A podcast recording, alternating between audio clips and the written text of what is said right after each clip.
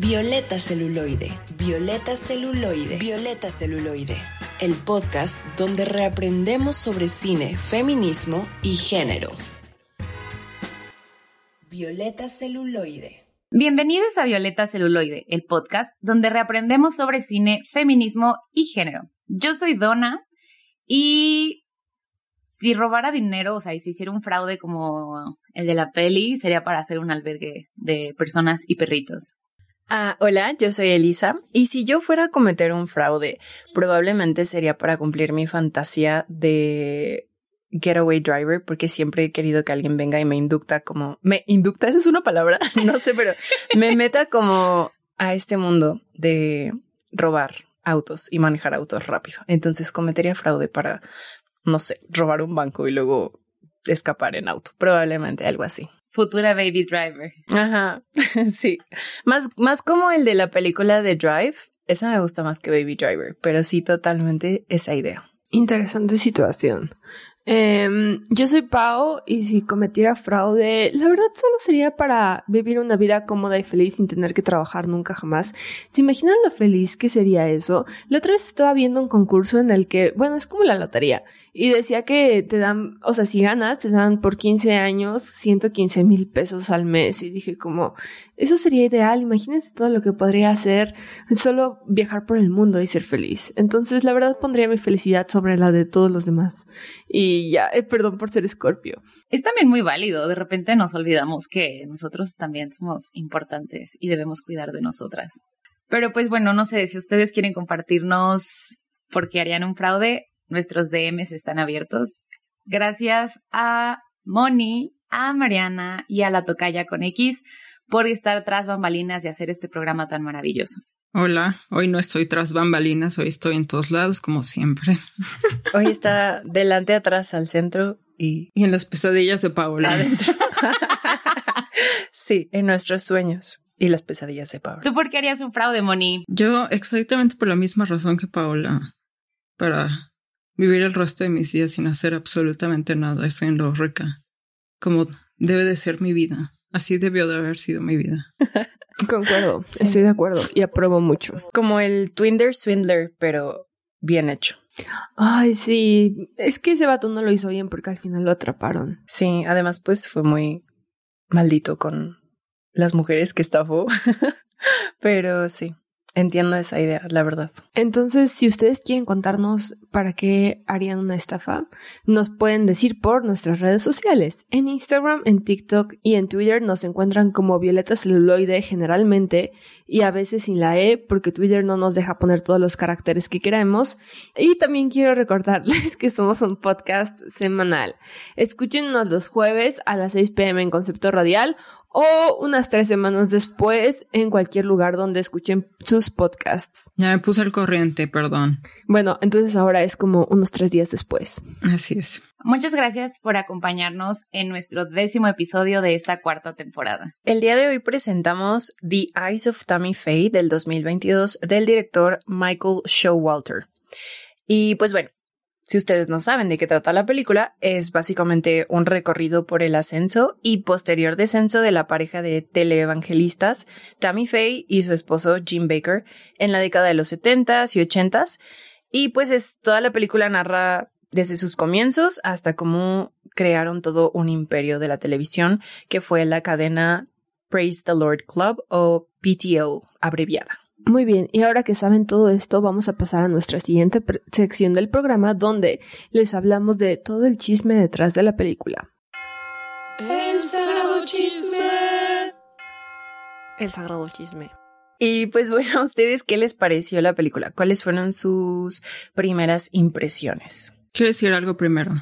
Esta película la pasaron en el eh, Cabos Film Festival el año pasado y les dije, y nadie me hizo caso hasta que Jessica Chastain ganó el Oscar y por fin me hicieron caso de que deberíamos de ver esta película, gracias. En mi defensa yo sí quería verla, pero nunca apareció entre las películas que podías ver en línea, porque sí, recuerdo que sí revisé, porque mi mamá también la quería ver, ella sí la tenía en su mira desde que estaba como anunciada en festivales y así, y nunca apareció, ¿eh? Entonces, según yo, Cabos nunca la dejó como visionado gratis. Quiero decir eso. En mi defensa no me acuerdo de cuando nos dijiste esto, entonces em, no tengo ningún argumento al respecto, pero puedo decir que fue una buena idea verla. La verdad es que yo pensé que iba a ser algo completamente diferente y estuvo bien. La, debo decir que la primera media hora me dio muchísimo cringe. Esta pareja de dos personas súper religiosas tratando de poner la palabra de Dios por el mundo y siendo extremadamente felices. Dije, Iu, ¿qué es esto?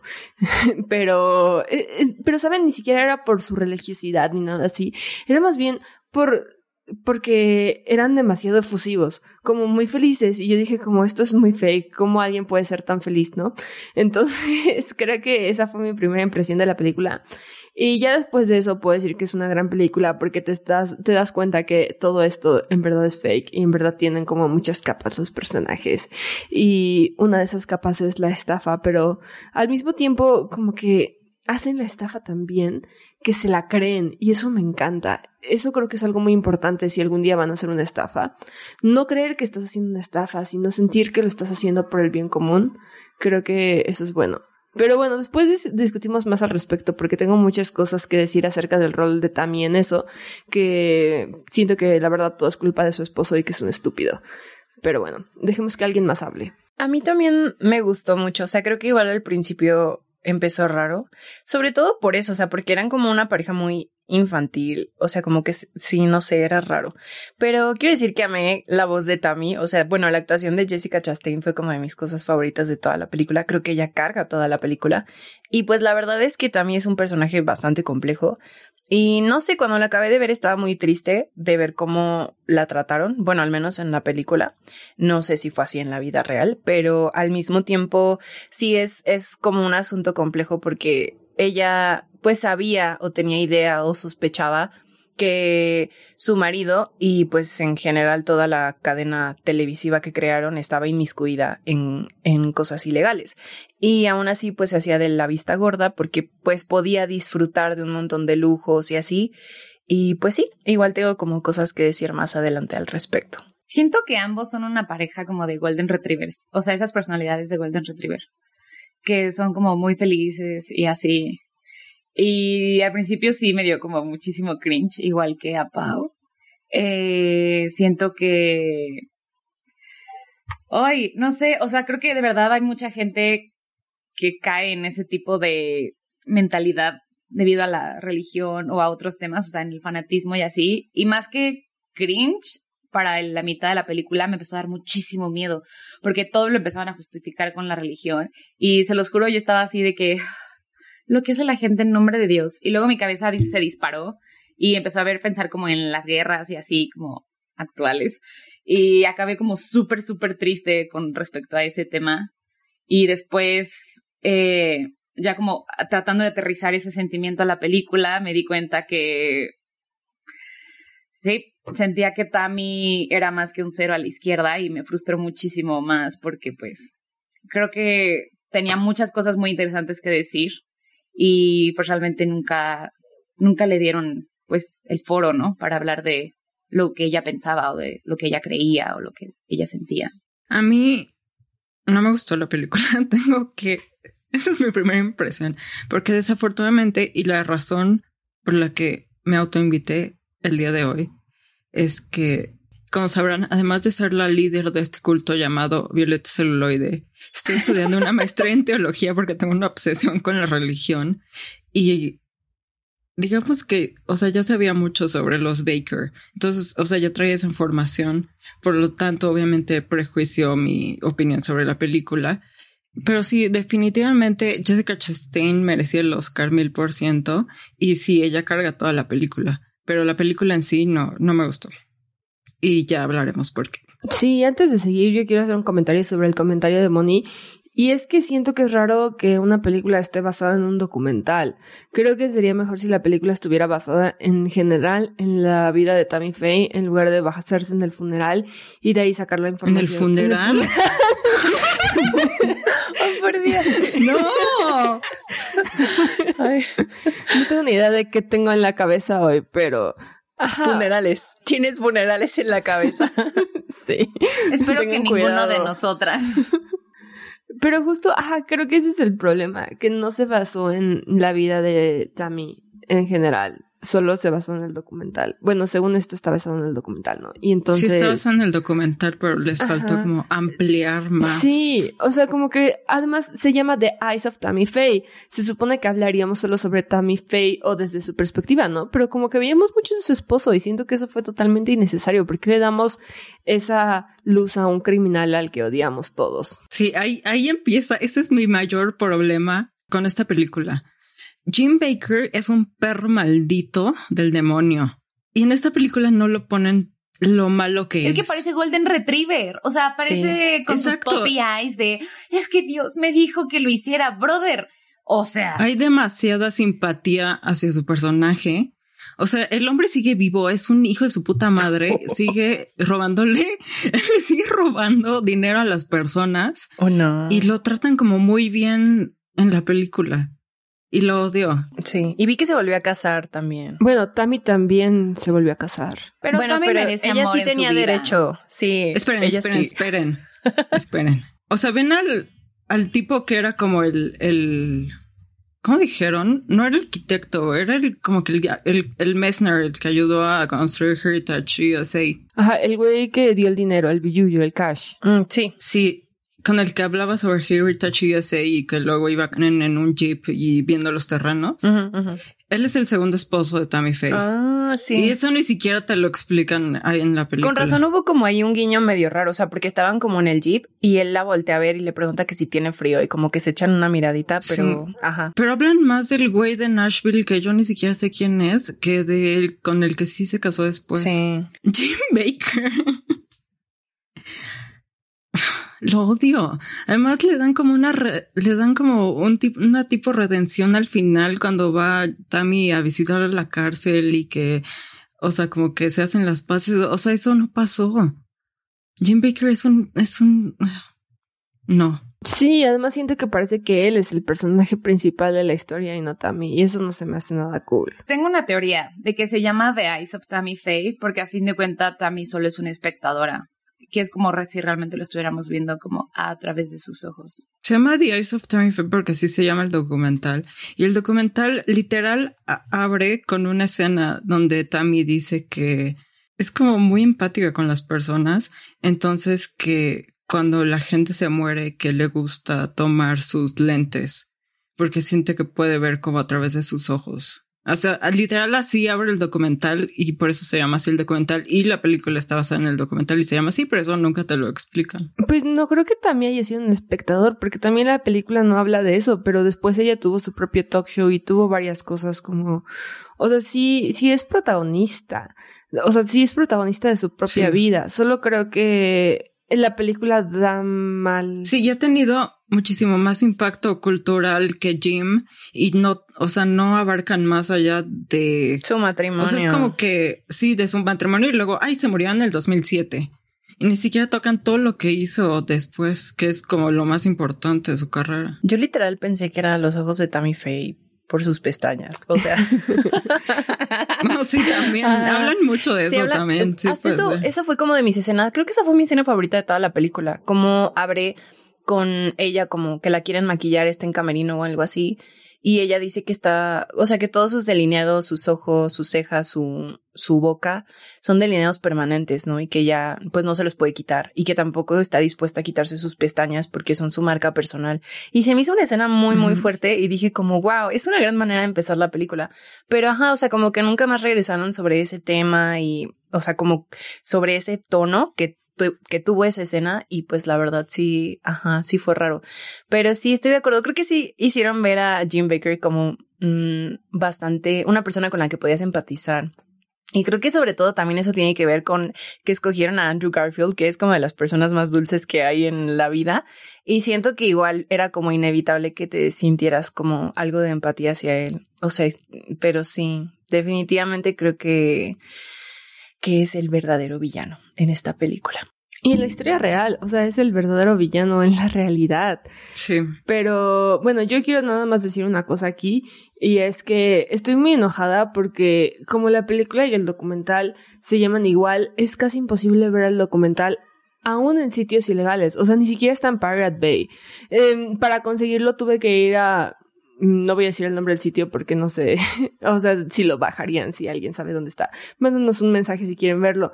Pero, o sea, ahí, ajá, o sea, de que eso me enojó mucho, de que como que borraron todo el trabajo que se hizo antes. Y la verdad es que el documental no es una obra maestra, pero está súper padre porque usan estos mopeds de, de Tammy Faye, o sea, los mopeds con los que empezaron todo, pues todo su imperio religioso.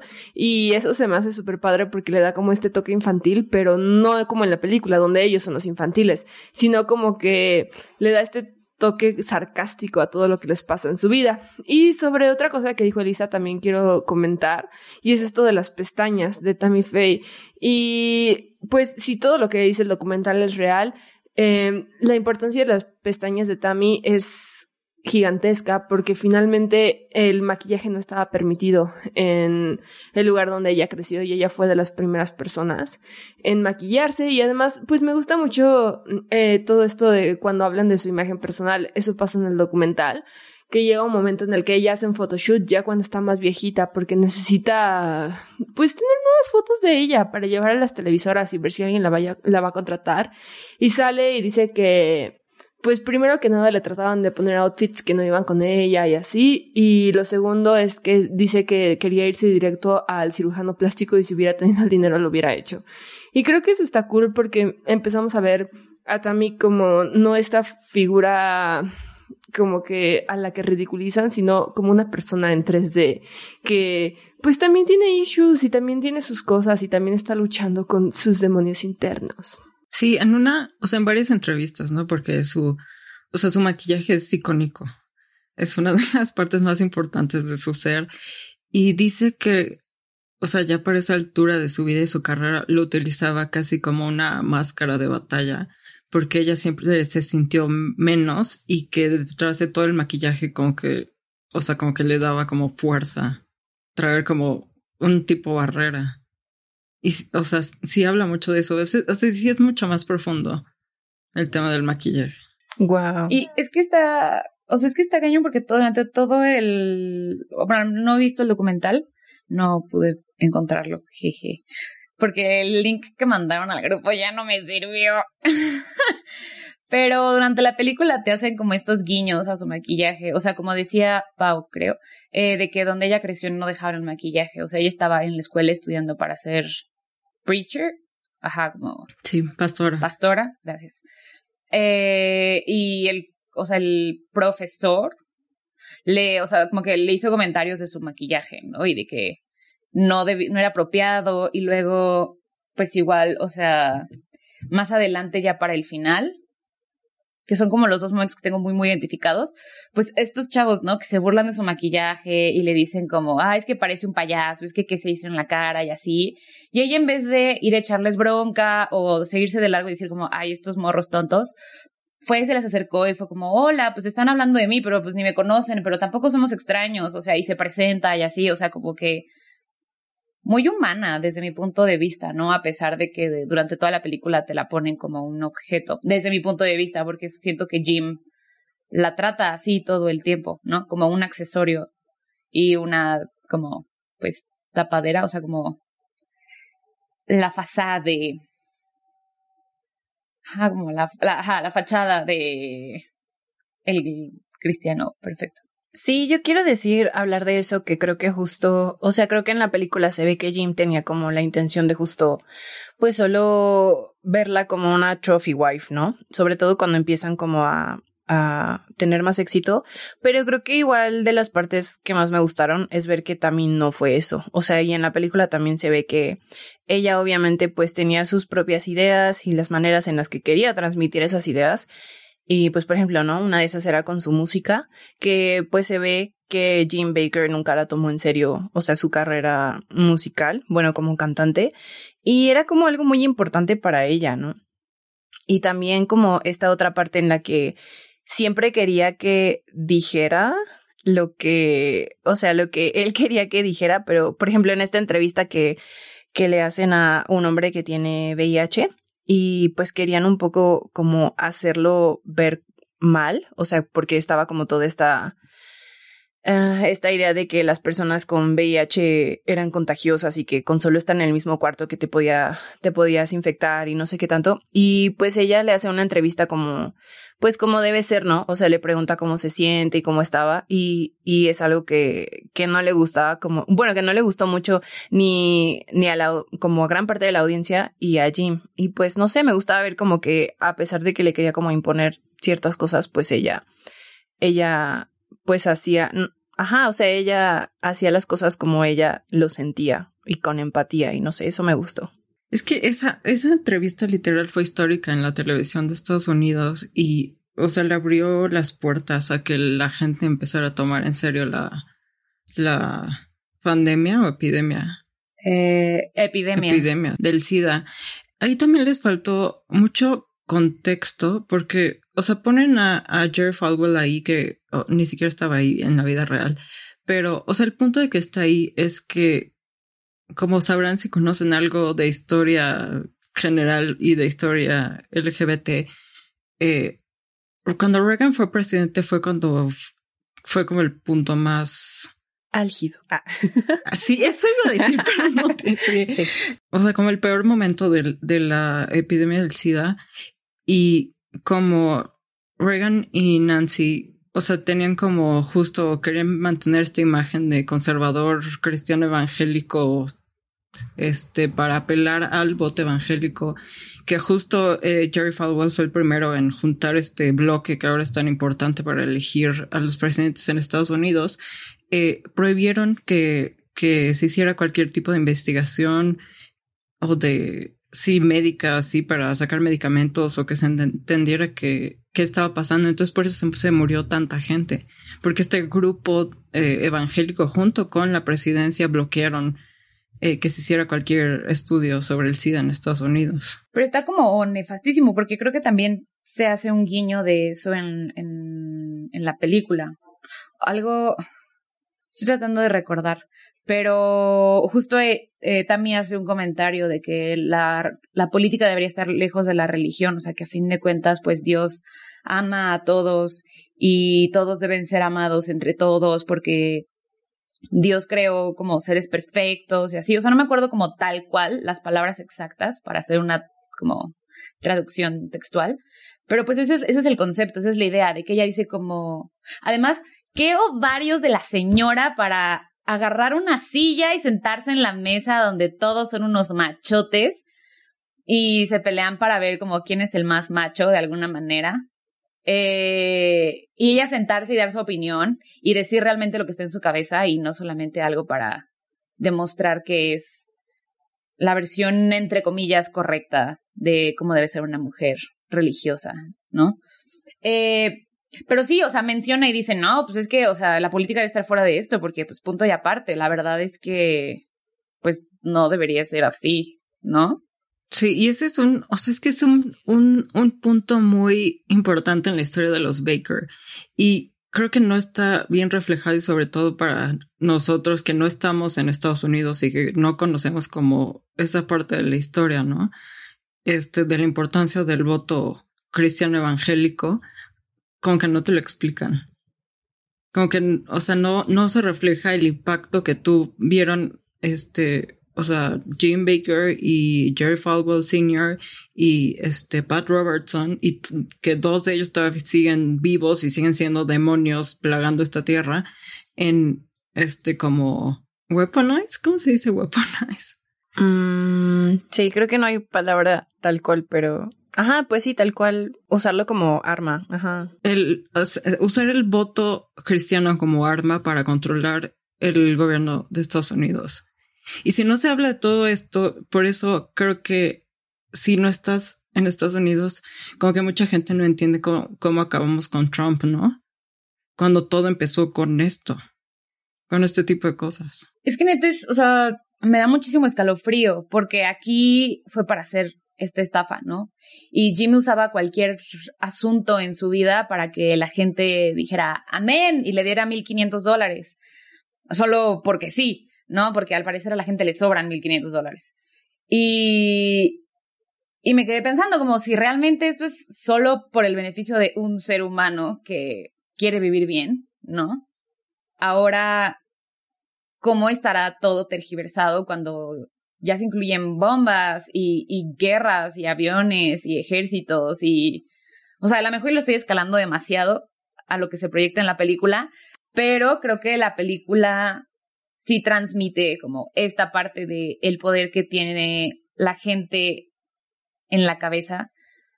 Eh, esperen, no. El poder que tiene las cabezas de los grupos religiosos ocultos o como los quieran ver, llamar y así, y como el poder que tiene la fe, no solamente en cuestiones como, pues como tal, de fe y espiritualidad y así, ¿no? Sino como esto permea a otras áreas mucho más importantes donde no solamente importa lo que creo o lo que creen los demás, sino como pues los hechos, ¿no? De lo que es y lo que puede llegar a ser porque nuestros actos tienen consecuencias, más allá de si los planes de Dios son perfectos y si Dios quiere, o sea, no sé, yo sí acabé muy espantada. O sea. No, sí, es que sí, no lo estás exagerando. O sea, estas personas literal llevaron al poder a los Bush y a Trump y, y eso nos trajo las guerras de, de Irak y Afganistán y, y Siria y todo esto. O sea, sí tienes razón en eso. Y es que, o sea,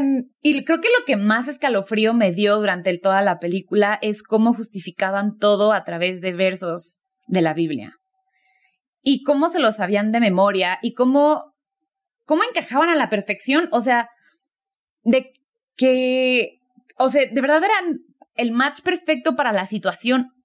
Como cuando tener en el tarot y dices como, ah, no ma, es justo lo que necesitaba escuchar y la señora se sacó de la manga a lo mejor algo que ya estaba ahí escrito en su cabeza.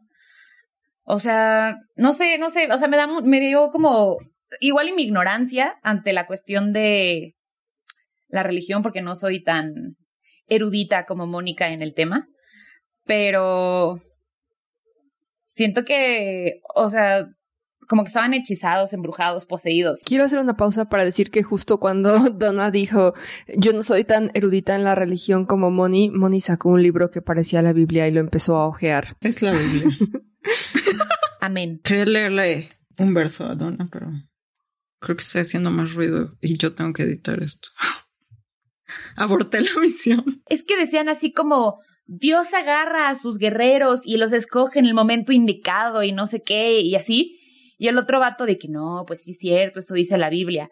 Y ella le dice como, pues sí, por eso Jim te encontró a ti, porque Dios le dijo que te... Es que así son, así son. No sé si han convivido con o sea, con cristianos, o sea, protestantes, pero así son y me dan miedo, por eso estoy tan obsesionada con todos ellos, porque me dan miedo, así son, empiezan a recitar cosas, es como Yo los les he visto en redes sociales, así como en Twitter o así, y por ahí me dan miedo, entonces no quiero imaginar cómo serían en persona tratando de decirte esas cosas. O sea, a fin de cuentas, cada quien puede creer en lo que quiera, o sea, hay gente que cree en el pastafarismo, chido por ellos, súper random, pero pues muy respetable, ¿no? Pero siento que ya cuando realmente están invadiendo, pues, eh, los derechos de los demás y agrediendo y abusando, eh, pues psicológicamente, ¿no? A, esta gente a través de la manipulación. O sea, eso está, o sea, eso está mal. O sea, es que ese es, es todo el punto. O sea, creen que por ser cristianos son superiores a todos los demás y que como son los, los salvados, los elegidos, tienen que salvarnos a todos los demás y por eso son así. Y además, o sea, Jim Baker es de una cosa muy particular que yo amo con todo mi ser, que se llama el Evangelio de la Prosperidad, que es esto tipo, para de sufrir, eh, cuando te piden, o saben que piden dinero en televisión, ¿no? Que es como... Los que suena como a las dos de la mañana. Sí, eso. o sea, tiene un nombre, se llama el, Prosperity Gospel. Y, o sea, se supone que es porque según la parábola de la semilla de mostaza, creo que se llama, de que tienes que sembrar una semilla, pero creo que la semilla son 500 pesos, háganle. Y se los mandas a la iglesia y como se lo estás mandando a Dios, entre comillas, en realidad a la iglesia, eh, Dios te va a pagar no sé cuántas veces más por tu contribución. Entonces, de alguna manera mágica, mística, divina, este, según ellos, este, vas a empezar a ganar más dinero por estarle donando recurrentemente a la iglesia. Y es como un fenómeno muy específico de estas mega churches que existen en el mundo. Y me encanta. Y se me hace muy loco que la gente no se dé cuenta de lo que están haciendo. O sea, nada más están haciendo ricos a sus líderes, pero supongo que están tan cegados por la religión que es como, wow, estoy haciendo algo bueno. Pero está muy loco como el poder de persuasión de estas personas. Eso es algo que me gustó mucho de la película. O sea, que veías lo loco que estaba este güey. Em, y, ajá, y de cómo, pues, encontró dinero hasta para hacer ese parque de diversiones que leí, no sé si leí en el documental, que hubo un momento en el que era súper popular, o sea, de verdad, de que... Sí, era el, era el tercer parque de diversiones más importante en Estados Unidos, fuera de Disney World y Disneyland. Sí, o sea, era de verdad una locura, imagínense. Y que además ese dinero también lo consiguió con la humillación de Tammy, ¿no? O sea, públicamente. Bueno, yo no sé, igual vi solo la película, pero... Ajá, o sea, esta parte en la que la hace disculparse frente a millones de personas en televisión por su, entre comillas, infidelidad. Y sí, eso estuvo muy culero, la verdad. O sea, creo que ahí te, te das cuenta de la clase de persona que era. Y pues sí, o sea que no tenía límites, ¿no? O sea, estaba dispuesto hasta hacerle todo este daño a Tammy con tal de conseguir más dinero. A mí algo que me súper frustró de todo eso es que, o sea, todo el mundo se entera por Tammy que le puso el cuerno a este brother y le dan dinero a la iglesia y a Dios y con un amén creen que todo se resuelve. Pero entonces, o sea, este brother Jim le pone el cuerno a esta morra y lo hace como, pues, por puro despecho, o sea, ni siquiera, o sea, aparentemente ni siquiera fue algo como deseado, solo fue algo arreglado para que estuvieran tablas. Lo cual me hace súper tonto porque, pues, no es ojo por ojo, la neta, o sea, si tan religiosos son, no es ojo por ojo. Y, todo ese imperio se cae por una estupidez, o sea, de, o sea, como ideológica y cultural desde mi punto de vista, ¿no? Porque pues, o sea, realmente si lo vemos de alguna manera, pues el caso de Jim fue como más grande porque pues como un hombre tan decente como él iba a poder algo ser algo tan catastrófico y tan impuro y tan de Satanás. Pero pues o sea, con Tammy fue como, ah, bueno, pues consigamos un amén y un aleluya y unos 500 mil dólares y todo esto está perdonado, como si se esperara más de las mujeres que de los vatos, ¿no? Y no sé si en este caso de Tammy por su maquillaje, por su, no sé, o sea, su, su imagen, ¿no? Pero me enojó muchísimo porque, o sea, todo como todo, todo el colapso sucede, o sea, ya tangible sucede cuando este, la infidelidad de este vato y el dinero que sacó y lo la la, o sea, se empezó a descubrir. Y por lo que entendí, igual y lo entendí mal, no lo sé, igual estaba bien emperrada como para seguirle el hilo, pero, o sea, le descubren de que este dinero desviado que usó Jim para pagarle a a esta aventura forzada. Y entonces ese dinero les brinca a diferencia de todos los dos millones de dólares que ha desviado para tener su casa y un chingo de abrigos de mink y tener una vida llena de pues de lujos, ¿no? Y cosas muy absurdas si se supone que eres pues religioso y austero y no sé, o sea, de verdad me, o sea, lo hablo y me enoja muchísimo Igual y no sé si Mónica o alguna de ustedes entendió algo diferente o lo recibió diferente, pero me gustaría escucharlas porque yo de verdad estaba súper enojada en ese punto. No, estás bien, pero es que la realidad es peor. Siempre la realidad es peor. Por eso me enoja esta película, porque no, no retratan que la realidad fue peor. O sea, no fue como infidelidad de Jim. O sea, la tipa lo acusó de abuso sexual. Ese fue el, el escándalo. O sea, estaba acusado de abuso, estaba acusado de evasión, estaba acusado de fraude, estaba acusado de mil cosas, por eso cayó todo. Pero no se supone que el vato, o sea, su amante homosexual le arregló ese encuentro para estar tablas. Así lo dicen, pero este se llama Jessica Hahn, este, pero lo acusó de abuso. O sea, lo, lo, acusó de abuso. Cada vez estoy más disgustada con este ser humano. No, y además está como muy sospechoso, ¿no? Porque, o sea, ya cambiar como una acusación de abuso sexual que ocurrió en la vida real y trasladarlo a una infidelidad es como algo muy raro para poner en la película. O sea, como porque querrían. O sea, como que sí lo jintean porque ven que. O sea, cuando están con el teletón, eh, la, una de las que atiende dice que Jessica sigue hablando y que les grita que Jim la había abusado. Pero no te lo explican claramente. Sí, yo me perdí esa parte. Si, o sea, si, si sigues el hilo, sí se entiende que fuera eso. O sea, porque yo antes de ver el documental em, estaba haciendo un resumen en mi cabeza de la película y justo estaba pensando como, pues la violó. Entonces, creo que sí, pero igual, como dice Lisa, o sea, se puede súper malinterpretar en que solo fue una infidelidad, lo que no está cool, pero al final creo que la película, es, este es el problema, ¿no? Se pone del lado de él. Entonces por eso hacen eso. Qué horror, pero ¿por qué querrían ponerse de su lado?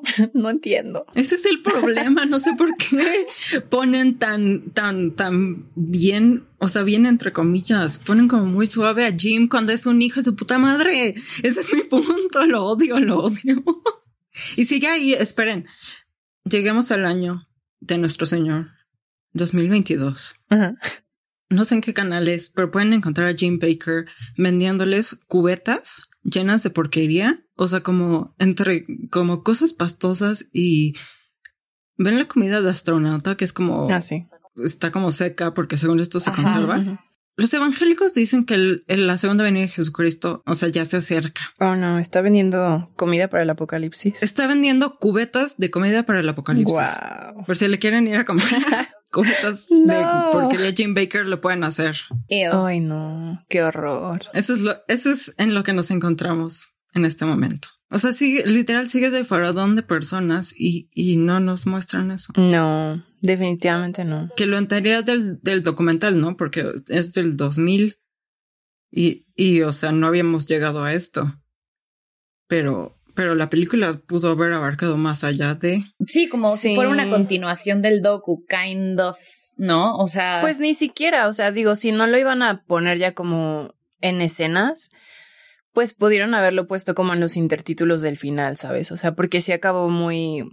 O sea, el final deja a Jim Baker mucho en esta posición de que está arrepentido. O sea, porque hasta se echa este rollo de que estar en la cárcel le ha dado tiempo para platicar y estar con el Señor y no sé qué. Y, ajá, o sea, se acaba mucho como con esta idea de que pues él está reflexionando sobre sus errores y que a lo mejor se arrepiente. Y que fue magnánimo como, o sea, lo suficientemente magnánimo para darle el divorcio a Tammy. O sea, y lo hacen ver sí mucho como que se está tratando de redimir y así. Y, y pues no. O sea, creo que sí, sí fue como un error por parte de la producción. O sea, te vende cubetas de porquería. Ah, obviamente apoyó a Trump con todos los demás evangélicos y, se, y también ha sido de este grupo de pastores que ha como transmitido desinformación sobre el COVID. o sea, es un problema. Jim Baker es un problema y ahí sigue. Una amenaza para la sociedad. Así es. Y, o sea, otra cosa que me súper, súper llenó como de, ah, de enojo e ira en mi corazoncito fue que pues al principio era como súper homofóbico y así y resultó que pues era gay o ah, algo así. Pero según yo es, es bi, o sea, en la película es bi. Porque sí, o sea. Pero igual, o sea, why the fuck would you be homofóbico cuando sabes que perteneces? Porque Dios nuestro Señor la, dona. la postura esperada. Jesus Pero Christ. sí, tanto realmente, o sea, como que me desespera porque a fin de cuentas su esposa pues amaba a estas personas, o sea, es como, pues todos somos hijos de Dios, qué tan difícil es de entender. Y el brother como, no, no, no. Y al final que todo se va al traste y sirve para tres chetos, él es como, sí, todos somos hijos de Dios. Amén. Aleluya. Y ah, me genera como mucho estrés porque pues entonces, o sea, realmente él no creía, o sea, me da a entender que él realmente no creía en nada de esto, que solamente vio la religión como un arma para poder manipular masas a Pues diferentes escalas y ya. O sea, como si se hubiera casado solo con Tammy porque creía que era como el complemento perfecto para esta como gran eh, estafa. O Estafa. sea. Pues o sea, y probablemente eso- así fue. vuelve a mi argumento de que a Tammy la tenía como un objeto, como un accesorio. O sea, solo luce bonita y, y no me importa que sea de ti, ¿no? Yo creo que sí creían, pero sobre todo esos temas eh, era más por cuestión política. Porque lo mismo pasó con los Reagan. O sea, los Reagan ven que, o sea, Ronald era actor en Hollywood y eran amigos de, de los gays. Uno de sus mejores amigos era, ay, ¿cómo se llama este hombre? Rock Hudson Ah, sí. que fue un actor muy, muy famoso que se murió de SIDA. Y uno de los, o sea, de los, de las controversias más grandes de la presidencia de Reagan fue que, como ya tenían esta imagen de evangélicos santos, este, incluso a, a Rock Hudson, que según esto era como su BF, le negaron tratamientos experimentales para el SIDA. O sea, literal lo dejaron morir nada más para, este, mantener su imagen. Yo creo que lo mismo pasó con estos porque están en el mismo bloque político evangélico. Pues sí, Well, tenía que ser up. Una, o sea, era algo performativo, ¿no? O sea, aunque, o sea, no sabemos, ¿no? Pero aunque Jim hubiera pensado diferente, pues no es como que pudiera expresar sus opiniones, porque pues obviamente el 90% de su audiencia eran personas homofóbicas y, y pues ese tipo de white trash, entonces pues, ¿qué vas a hacer? Pero no creo que lo hiciera por su audiencia. Como dijo Moni, era más por cuestiones políticas. O sea, para la gente que él tenía arriba, no por la gente que lo veía y que tenía como iguales o que veía como hacia abajo. Creo que es más bien para la gente que estaba arriba. Pero es que esa gente, pero esa gente, o sea, toda esa audiencia era la que le permitía. Sí, le pagaban. Ah, O sea, exactamente. ellos le daban dinero. Ajá. Sí, creo que Pues son sí, pero ambas igual cosas. tampoco le mostró nunca su apoyo a su esposa. O sea, una cosa es que a lo mejor tengas esta fachada y te crees este personaje público para pues poder sobrevivir, ¿no? En la, en la sociedad. Y otra es como la persona que eres adentro de tu casa, ¿no? Y con la gente cercana a ti, como en este caso su esposa. O sea, igual está como súper jodido que tenga que mentir, ¿no? Literal por convivir. Pero pues, o sea, realmente nunca vemos que haya apoyado a su esposa o haya eh, permitido tener este diálogo, ¿no? Con Tammy de, oye, Tammy, creo que tu opinión es muy válida y es muy valiosa, pero pues en voz alta y con estos blanquillos, no lo digas, ¿no? O sea, no, siempre la hizo menos y siento que todo era muy genuino eh, en su parte, o sea, de su parte. De alguna, o sea, ah, suena muy raro, pero, o sea, era muy genuina como su idea de todo lo que hacía. O sea, él estaba muy enfocado y muy convencido de, que su estafa no era una estafa, o sea, que era porque el señor lo quería así, ¿no? Y creo que es lo que, no me acuerdo quién lo mencionó al principio, de que si vas a hacer una estafa tienes que realmente creértelo, ¿no? Y, y esto pasó aquí y, ah, so fucked up. Anyways.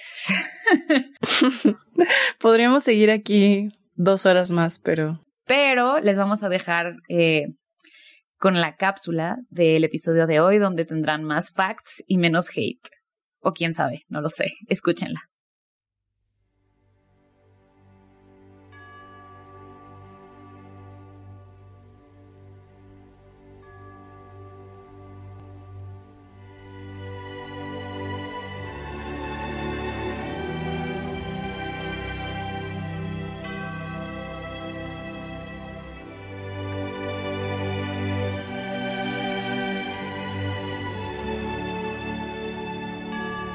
Los talk shows son una forma de entretenimiento muy singular.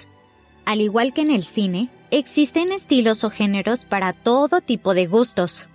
Desde Patti Chapoy hasta la señorita Laura, estos programas televisivos construyen personalidades que, sin duda, dejan una marca en nuestras mentes y algunas veces hasta nuestros corazones. ¿Ustedes sabían que los programas de entrevistas se han transmitido por televisión desde los primeros días del medio? O sea, el primero de su clase comenzó con Joe Franklin en 1951.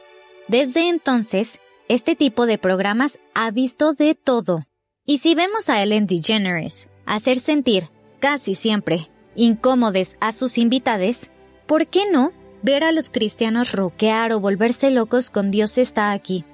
Sin más preámbulos, les presentamos a la estrella del talk show de esta semana, Tammy Faye. Tamara Faye Messner fue una evangelista, cantante, autora, presentadora de programas de entrevistas y personalidad de televisión estadounidense, nacida el 7 de marzo de 1942. Cuando Tammy tenía tres años, su madre, Rachel Minnie, y su padre, Carl Oliver Lavallee, se divorciaron y luego su mamá se volvió a casar con un trabajador viudo de una fábrica de textil y creó una familia en donde Tammy era la mayor de ocho hijos. Faye tuvo una educación religiosa estricta y cuando tenía 10 años, de acuerdo con el New York Times, y cito, para que no crean que estoy inventando lo que voy a decir a continuación, tuvo una especie de epifanía. Tammy cuenta que en la iglesia pentecostal a la que asistía su madre, ella comenzó a hablar en lenguas, lo que la llevó a prometer dedicar su vida a la religión. Conoció a Jim Baker en North Central Bible College en Minneapolis, donde él era el monitor nocturno en su dormitorio. Jim le propuso matrimonio en su primera cita y se casaron el primero de abril de 1961. Al año siguiente, el matrimonio se mudó a Carolina del Sur, donde emprendieron juntos su ministerio, inicialmente viajando por Estados Unidos. Mientras Jim predicaba, Tammy cantaba canciones y tocaba el acordeón. En 1970, dio a luz a su hija Tammy Sue Cici Baker y cinco años más tarde a su hijo Jamie Charles Baker. Jimmy y Tammy estuvieron involucrados en el ámbito televisivo desde su partida de Minneapolis hasta que arribaron al área metropolitana de Charlotte, en donde fueron miembros fundadores de The 700 Club, el programa de televisión insignia de The Christian Broadcasting Network, o CBN por sus siglas en inglés. Durante su estancia en Portsmouth, fueron anfitriones del popular programa infantil Jim and Tammy. Después, crearon un ministerio de títeres para niños en CBN, que funcionó desde 1964 hasta 1973. A mediados de los años 70, los Baker se estaban convirtiendo en nombres familiares a través de su programa de televisión The PTL Club.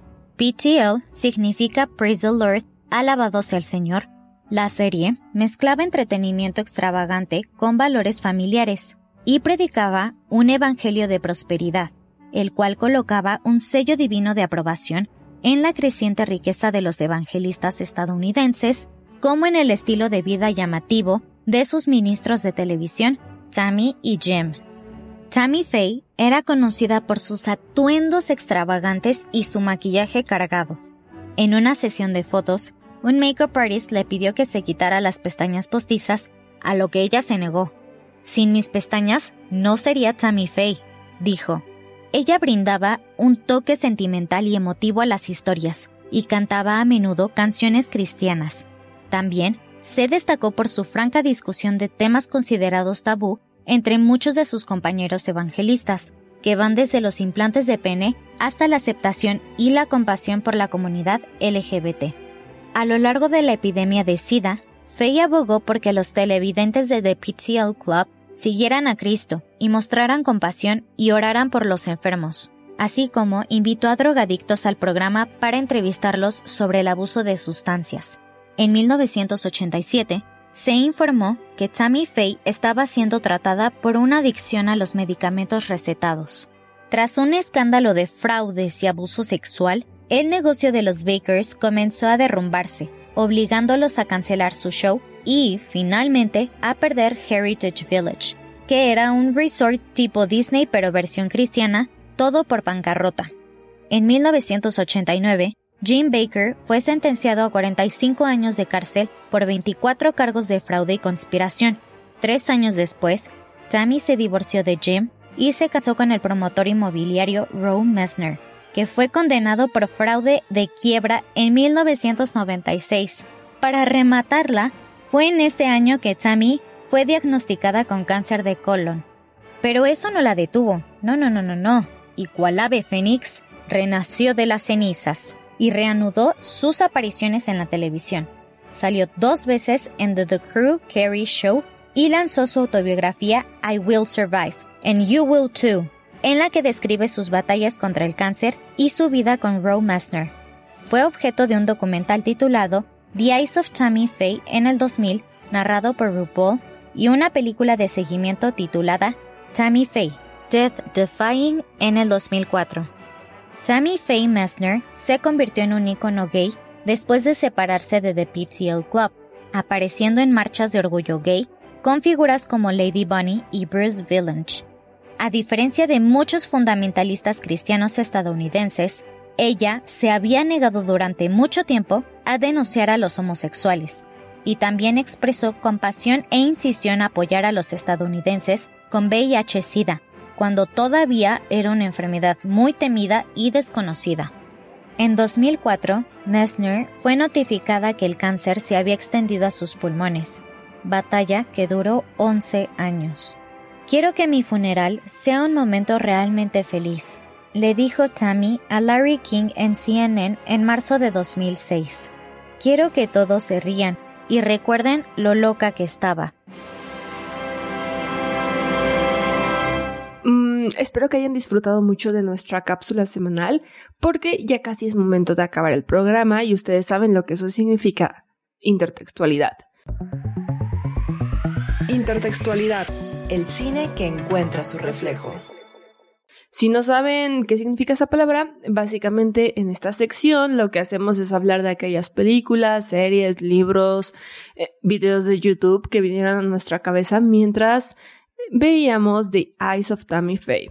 Así que, para empezar, yo les quiero recomendar que vean el documental original The Eyes of Tammy Faye del 2000, porque además de ahondar un poco más en el lado de la historia de Tammy, porque literalmente ella habla múltiples veces durante el documental, tiene un estilo muy particular, que básicamente cada sección empieza con unos mopeds que dicen cosas muy chistosas como cuando todo se fue al carajo.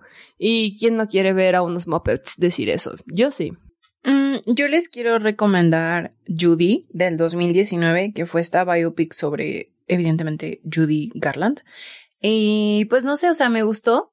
Esa sí me gusta más y creo que es como, pues igual de esas películas que, pues no solo habla como sobre la carrera actoral de Judy, sino también como todo lo que vino después y ah, las consecuencias que tuvo, pues todos estos como abusos a los que estuvo sometida cuando entró a actuar en la industria y pues todos estos como la, la adicción de anfetaminas que le provocó y pues todo el estrés y la depresión y bla, bla, bla. Entonces, este, se las recomiendo. Yo les quiero recomendar Mother. Ya la habíamos recomendado antes, pero creo que me despertó el mismo escalofrío en cuanto al fanatismo. Y pues sí, solo por eso. Eh, bueno, yo por dos les recomiendo el documental, como que retrata más realista todo lo que se ve en la película, además de todo lo que dijo Paula, o sea, lo narra RuPaul, porque Tammy, Tammy Faye se convirtió como un icono gay después de todo lo que pasó en la película, entre su ser que, o sea, era como, como una persona, como, era como un ser muy puro que amaba a todos los demás y solo quería como lo mejor y por eso siempre apoyó a la comunidad LGBT y este, y se hizo todavía más famosa cuando salió en, creo que es The Surreal, The Life, que era un reality en Beach One. Y, y se hizo amiga de, de Ru y, y así, y andaba ahí en el circuito LGBT de los 90 y se hizo muy, muy, muy famosa. Y para que se obsesionen como yo con el fundamentalismo cristiano protestante, les recomiendo, es un documental que se llama The Family en Netflix que habla sobre este bloque evangélico siniestro que controla casi la política en Estados Unidos y un canal de YouTube que se llama Fundy Fridays donde es una tipa que se maquilla mientras te habla sobre cultos y pastores y grupos fundamentalistas cristianos y, y la amo con todo mi ser. Ok, y yo quiero ver ese canal de YouTube. Verdaderamente quedé muy interesada. Yo veía una chava que se llamaba... Les puse el link. Dos links. Tienes dos videos sobre los Bakers. Uno se llama Baker Mania, que es como Tammy Faye versus Jim. Y luego tiene un episodio solo sobre Tammy Faye, que es como de una hora. Yo creo que esos deberían ir en las recomendaciones también. Fundy Fridays. Yes. Suscrita Fundy estoy. Fridays. Ya. ok. Bueno, y pues ya casi para terminar, vamos a pasar a nuestro ranking, que como ustedes saben, para poder evaluar mejor las películas, decidimos crear nuestra propia escala, conocida como la Igo escala. Y pues básicamente hay cuatro categorías. La más baja es un higo podrido, que quiere decir que la odiamos, no nos gustó para nada, no sabemos por qué la hicieron, 0 de 10. Un higo verde es una película que tenía una buena intención o que nos gustaba como la idea general, pero definitivamente estuvo muy mal desarrollada y quedó mucho a deber, entonces se queda como muy en un punto medio mediocre, o sea, como un 5 de 10. Y luego también está un higo maduro, que es, es, como esas películas que tienen buena representación y, o sea, de que en general nos gustaron, pero no tanto, o sea, de que no fueron nuestras favoritas, ya sabes, como cuando, como cuando sacaban un 8 en la escuela y no podías ir a reclamarle al profesor porque pues un 8 es una buena calificación, pero... Pero tú no te puedes eh, relacionar con eso, Alice. pero exactamente, o sea que no podía reclamar porque no es una mala calificación, pero no es un 10, entonces si alguna ocasión tuve que hacer puntos extra para que me subieran un 8 o un 10, pero bueno, eso es del cajón de traumas, no para este momento. Y por último, unido con chocolate son estas cosas que guardamos para aquellas películas que definitivamente sí fueron de nuestras favoritas y que fueron superiores y que pasan como a nuestra mente y ahí se quedarán por mucho tiempo porque realmente estuvieron muy buenas. Entonces, en la Igo escala, ¿qué calificación o qué Igo le darían a The Eyes of Tammy Faye? Verde. Pero verde tirándole a blanco amarilloso, de que todavía no está ni cerquita de estar completamente verde. Verde como los dólares que se robó Jim Baker. sí, yo le había puesto un higo maduro, pero la verdad creo que escuchándolas y pensando en todo eso, creo que sí es raro que se pusieran tan del lado de Jim Baker en la película, lo cual me hace preguntar por qué hicieron eso y pues sí, hace que le quiera dar un higo verde. Sí, definitivamente creo que higo verde es la calificación correcta. O sea, en sí como una película no es una mala película, o sea, de que tiene sus curvas dramáticas y esas cosas que ves en la escuela. El problema es que pues se basan en personajes reales y no cuentan la historia completa. O sea, es un chisme mal contado. Sí, por dos.